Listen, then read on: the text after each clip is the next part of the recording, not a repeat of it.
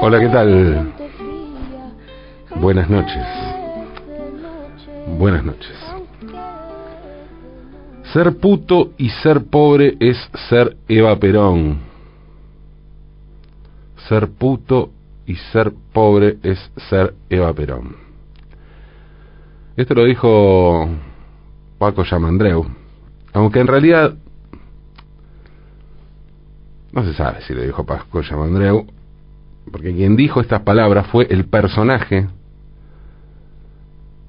de Paco Yamandreu en la película Eva Perón, que dirigió Juan Carlos de Sanso, la película es de 1996. Eva Perón que interpreta Estragoris.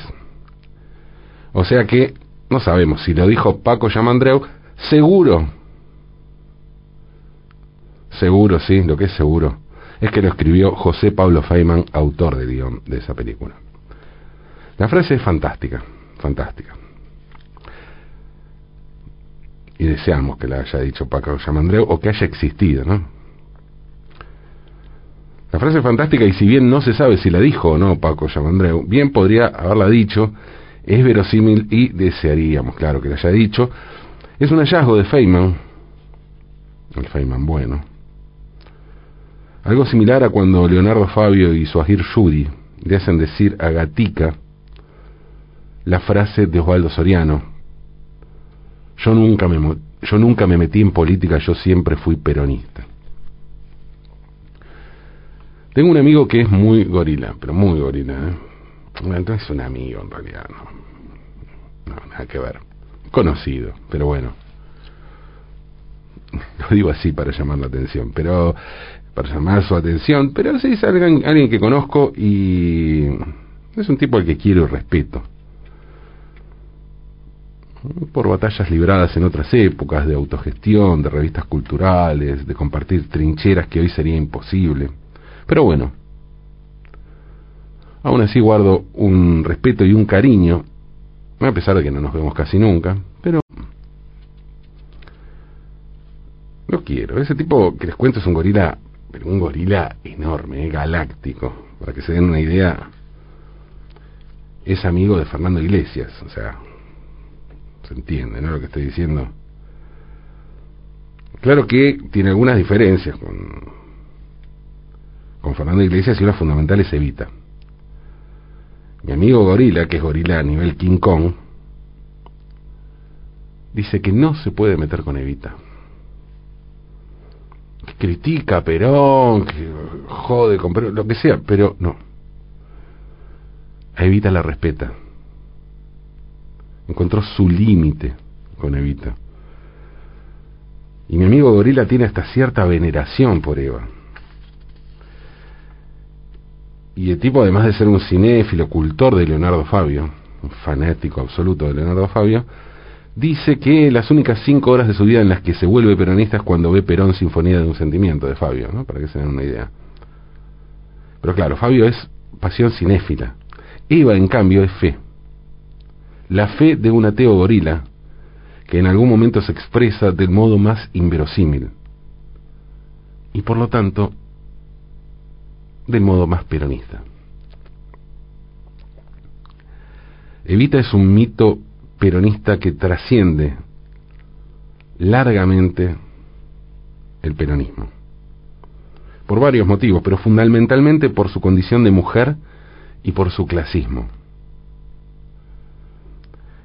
Seguramente es por eso que conecta con varios autores gays y lesbianas que fueron los primeros en entender no solo el mito sino el valor político de ese mito y de esa figura.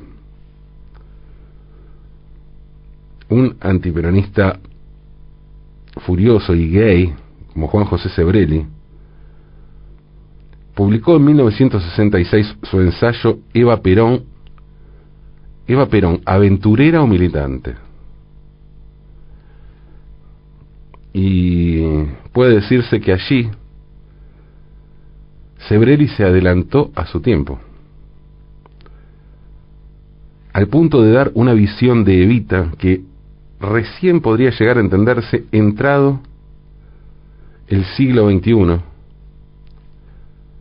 con el feminismo en las calles.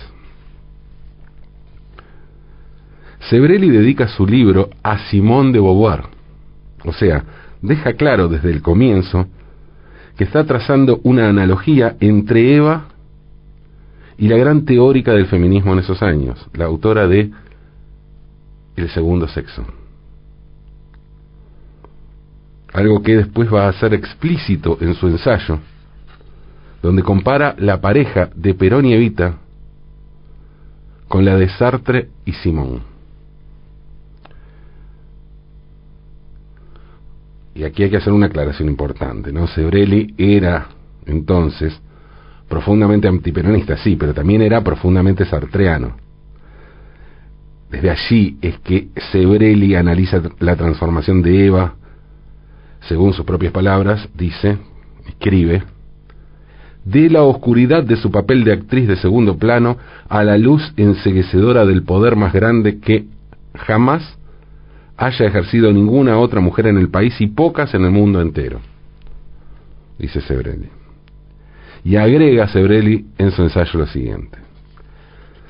El resentimiento individual de Eva Duarte estaba destinado a coincidir tan tarde o temprano con el resentimiento histórico de la clase obrera. Pero el resentimiento de una mujer humillada no inventó los hechos objetivos la situación económica que determina el surgimiento del peronismo, la industrialización del país y el surgimiento de una clase obrera de procedencia provinciana, el cabecita negra, que constituirá la base social del peronismo. Más bien parecería que la ironía de la historia hubiera utilizado a esa oscura actriz para humillar a una de las oligarquías más orgullosas y exclusivas del mundo. Sebrelli defiende a Eva del prejuicio pequeño burgués, lamentablemente compartido por cierta izquierda puritana que la condena por su pasado de mujer libre, según escribe en su ensayo. Y agrega que ve a este prejuicio pequeño burgués similar al de cierta beatería peronista que trata de convertir en tabú ese pasado imponiendo una imagen estereotipada de santa, de virgen, de virgen madre y mártir. Eso escribe Sebrelli y dice, eh, frente a esos prejuicios, el antiperonista, Sebrelli, rescata en su ensayo a, según sus propias palabras, una clase obrera menos inhibida por los tabúes sexuales que las demás clases, al punto que las más terribles ofensas que el puritanismo hipócrita lanzó contra Eva Perón les resultaban una forma de homenaje indirecto, el reconocimiento de que el peronismo era efectivamente la redención de todos los pasados, que los valores caducos de una sociedad tradicional habían sido realmente subvertidos. Sebrelli se encarga en su ensayo de destacar la singularidad del matrimonio entre Eva y Perón. Dice textualmente lo siguiente, las relaciones de Perón y Evita no son las de un convencional matrimonio burgués que trata de realizar su felicidad privada al margen del mundo. En ellos el amor se encuentra mediatizado por la acción política en que están comprometidos. En ellos no hay diferencia entre vida privada y vida pública. Y Sebrelli dice en su ensayo, escribe en su ensayo, insisto, ensayo de 1966, que la independencia de la mujer no implica soledad. Y pone como ejemplo a Simón de Beauvoir. Dice, adoptando la posición filosófica de un hombre, Sartre, porque una pareja puede vivir en la reciprocidad y el reconocimiento mutuo, sobre todo cuando existe entre ambos una acción, un trabajo, una lucha en común la lucha política de la mujer no debe encerrarse estérilmente en la lucha de sexos. Eva no es como tantas feministas a las que la historia ha dejado a un lado, porque ella no, no fue solo la señora, sino también la compañera Evita.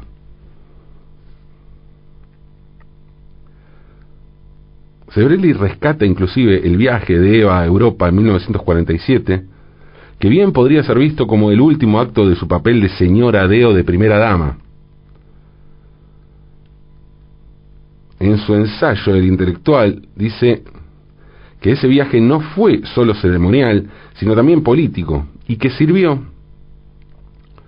dice, para difundir la idea de la tercera posición cuando ésta significaba una verdadera audacia, algo que llegó a merecer el elogio de Sartre e hizo que durante muchos años las figuras de Perón y Evita encarnaran la lucha antiimperialista para los pueblos de América Latina. De vuelta de ese viaje, Eva se lanza de lleno a la organización del movimiento femenino con el voto, los derechos civiles y el primer movimiento masivo de mujeres, relacionado con el movimiento obrero. Y es allí cuando Eva decía lo siguiente, ¿no? Al respecto decía lo siguiente, de nada valdría un movimiento femenino en un mundo sin justicia social. Sebrelli habla, habla, sobre esto en su ensayo y narra la indignación de las feministas anteriores a Evita al ver cómo el peronismo les roba sus banderas para transformar las consignas en leyes y políticas públicas. Y no duda en calificar a estas feministas como elitistas, individualistas y poco combativas. De hecho, se burla de la actitud de Victoria Ocampo, que furiosa incitó a las mujeres a no votar. Dice Sebrelli en su ensayo, Victoria Ocampo se equivocó, porque las mujeres argentinas que ni se enteraron de este inconcebible discurso, aceptaron, por supuesto, el voto que les otorgaba Eva Perón y lo utilizaron en su gran mayoría para votar por el partido que les reconocía sus derechos cívicos. Eva Perón le hizo sentir por primera vez a una clase desasimilada y desarraigada la solidaridad y la simpatía humanas. Esos hombres y mujeres humillados y maltratados por todos los gobiernos, tanto como por todos los patrones, se encontraban de pronto con alguien que les sonreía, les estrechaba la mano, los llamaba compañeros o amigos. Por primera vez alguien que había llegado al poder era como ellos, era uno de ellos una mujer de humilde condición.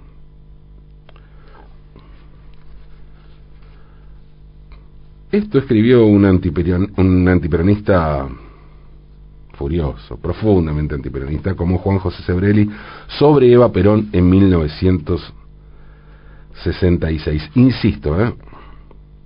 se trata de un libro visionario que se anticiparía a muchas de las lecturas sobre Eva Perón que empezarían a realizarse al calor del feminismo siglo XXI. Obviamente con los años Sebrelli iba a relativizar sus dichos y, vamos a decirlo, iba a, a tratar de gorilizar, iba a gorilizar en realidad mucho más sus ideas. Pero el poder de Eva es así. Sebrelli no fue el único, ¿eh? Le pasó también a María Elena Walsh. En una entrevista que dio a Página 12 en 2008, tres años antes de su muerte, contó María Elena Walsh que en 1951 abandonó el país agobiada por ese peronismo facho, dijo. María Elena nunca fue una gorila como Sebrelio como Borges. De hecho, en sus últimos años tuvo algunos mimos hacia el gobierno de Néstor Kirchner, y reconoció unos cuantos logros del peronismo. Y sintió también fascinación por la figura de Eva. En 1976, 1976, ¿no? nótese la fecha, María Elena Walsh publicó su libro de poemas Cancionero contra el mal de ojo. Y allí incluyó su poema Eva, que mm, probablemente sea junto a Las patas en la fuente de Leónidas Lamborghini el mejor poema que se escribió sobre Eva Perón en la historia. Y el poema dice así. Eva. En los altares populares, santa. Llena de hielo para los gorilas, pero eso sí, solísima en la muerte. Y el pueblo que lloraba para siempre, sin prever su atroz peregrinaje. Con mis ojos la vi, no me vendieron. Esta leyenda ni me la robaron. Días de julio del 52. ¿Qué importa dónde estaba yo? No descanses en paz, alza los brazos, no para el día del renunciamiento, sino para juntarte a las mujeres con tu bandera redentora lavada en pólvora, resucitando. No sé quién fuiste, pero te jugaste. Torciste al riachuelo a Plaza de Mayo. Metiste a las mujeres en la historia, de prepo, arrebatando los micrófonos, repartiendo venganzas y limosnas. Bruta como un diamante en un chiquero. ¿Quién va a tirarte la última piedra? Quizás un día nos juntemos para invocar tu insólito coraje. Todas, las contreras, las idólatras, las madres incesantes, las rameras, las que te amaron, las que te maldijeron, las que obedientes tiran hijos a la basura de la guerra, todas las que ahora en el mundo fraternizan, sublevándose contra la aniquilación.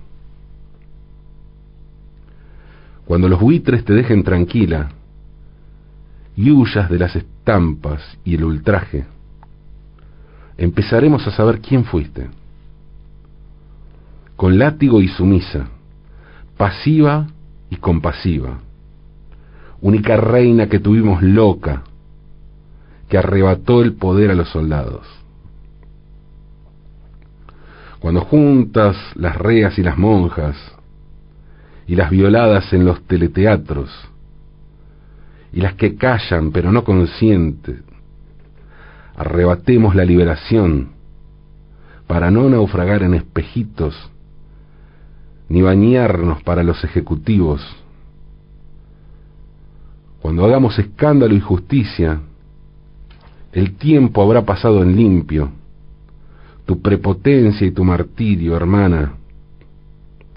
Tener agallas como vos tuviste. Fanática, leal, desenfrenada. En el candor de la beneficencia. Pero la única que se dio el lujo de coronarse por los sumergidos. Agallas para hacer de nuevo el mundo, tener agallas para gritar basta, aunque nos amordasen con cañones. Así dice el poema Eva de María Elena Walsh. Y hoy, 26 de julio, se cumplen 69 años de aquel 26 de junio de 1952, de la muerte, de la entrada a la inmortalidad de María Eva Duarte de Perón, de Evita. Y este, este es nuestro homenaje. Aunque es de noche.